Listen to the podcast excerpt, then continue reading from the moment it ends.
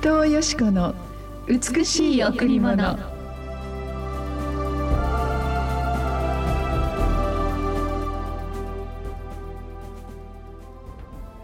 そして神は我々に似るように我々の形に人を作ろう。神はこのように人をご自身の形に創造された。そして神は我々に似るように我々の形に人を作ろう。神はこのように人をご自身の形に創造された。創世記一章二十六。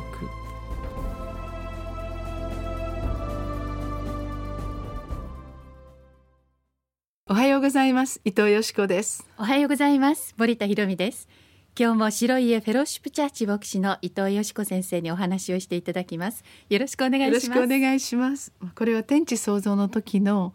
神様がすべてのものを作ってくださり天も地も神の創造の中で作られて最後に我々に似せて我々の形に人を作ろうというお言葉なんですね。その我々というのは父なる神子なるイエス様聖霊様の神この三位一体の神を総称イエス・キリストと言ってこの神様によって私たちが創造されたというところなんですが、はい、まあ、私たちはこの先祖を通しこの DNA の形を継続しながら本当にその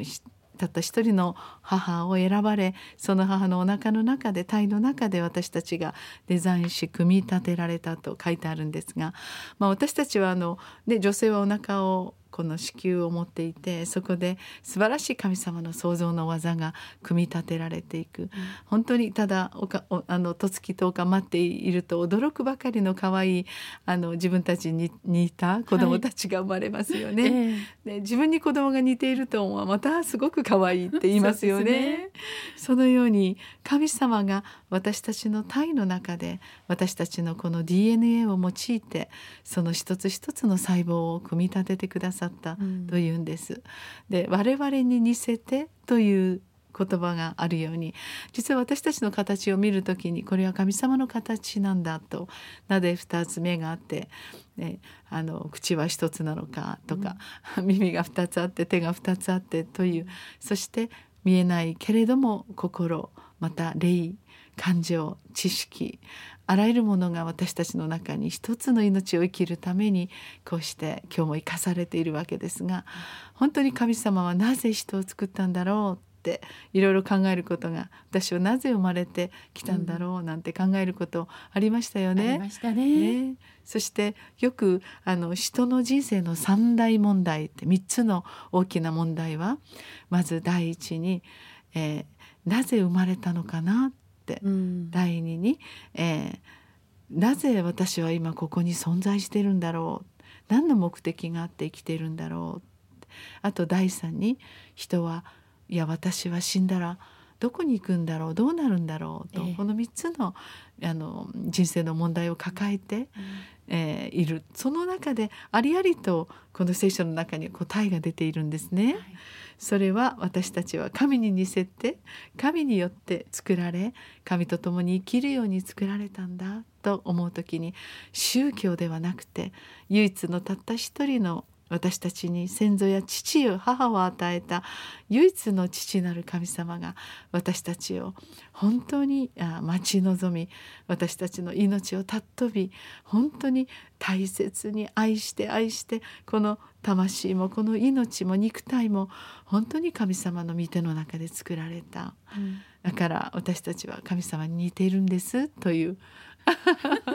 素晴らしいですね。初めてこの話を聞いた時私は自分が好きになりました、そうですよね、はい、森田さんは神様によく似てます。感謝です。もちろん神様にはね人はなれないますなれないんですけど、うん、でも神に作られた本当に被造物の中の最高峰最も素晴らしい神の作品として実は私たちは神様のように豊かで愛するのに許すのにそして本当にいたわりを持って憐れむのに早い性質を持っているんですよね。ええ、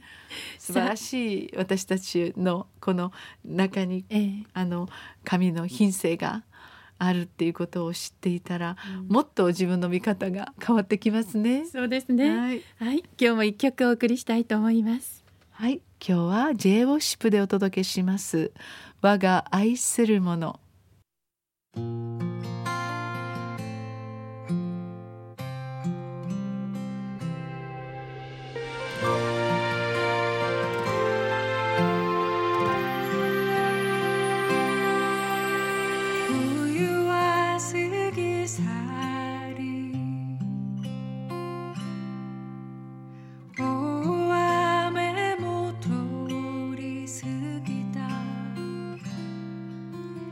地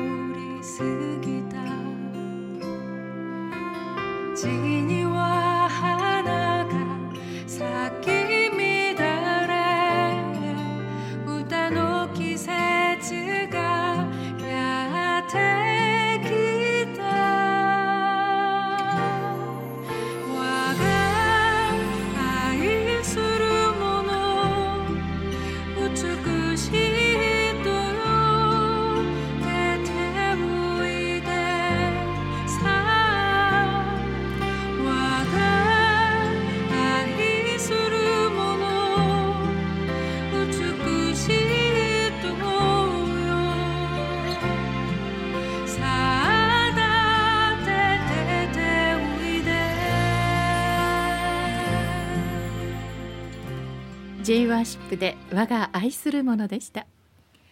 季節が巡り美しい季節が本当に巡っていくこと一つ一つも空を見ても海を見ても地を見ても宇宙を見ても神様の作品は神様の素晴らしい美しい栄光を奏でていますね。でもそれら一切を集めても私たち一人一人の命は神様にとって美しいもの最高に愛するもの、最も大切なものとそのように言ってくださっています。私たちの今日の一日の始まりがどのように始まっているかそれぞれいろいろな思いの中でこの朝を迎えたと思います。でもあなたの心を全部知っている天皇お父様はあなたのことをこう言います。私の愛する美しい人よ。さあ今日も私の愛と光の中に入りなさい。あなたの一切の思い煩いと必要を知っている私があなたの父だと。そのように私たちが神様との素晴らしいリレーションシップ関係を持っていく時に私たちの本来作られた目的私たちがなぜ私たちがこんなにあの生きることに対して悩んだり喜んだり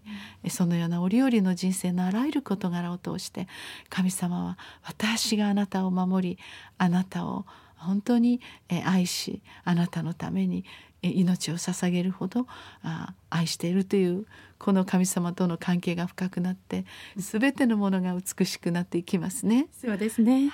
さあ今日もこの後礼拝がございます。第一礼拝は9時から第二礼拝は11時から子どもチャペルもあります。また土曜日の第三礼拝は午後6時からです、えー白い家では週末の金曜日と土曜日カフェがオープンしています詳しいことは電話098-989の7627 989の7627番にお問い合わせください。なおこの番組はポッドキャストでもお聞きいただけます。ラジオ沖縄のホームページのリンクからご確認ください。さあ今日も美しい朝を迎えたあなたに神様からの優しい風が吹きます。あなたは世界でたった一人の大切な神様の作品。お父さんお母さんを通して生まれましたがあなたにもう一人の偉大なるお父さん天の父なる神様がいることを覚えてください。あなたが存在することは神様の喜び。あなたが今日いろんなことがあっても喜んで生きようとすることは神様の誇りです。今日もあなたのために心から祝福をお祈りいたします。ありがとうございました。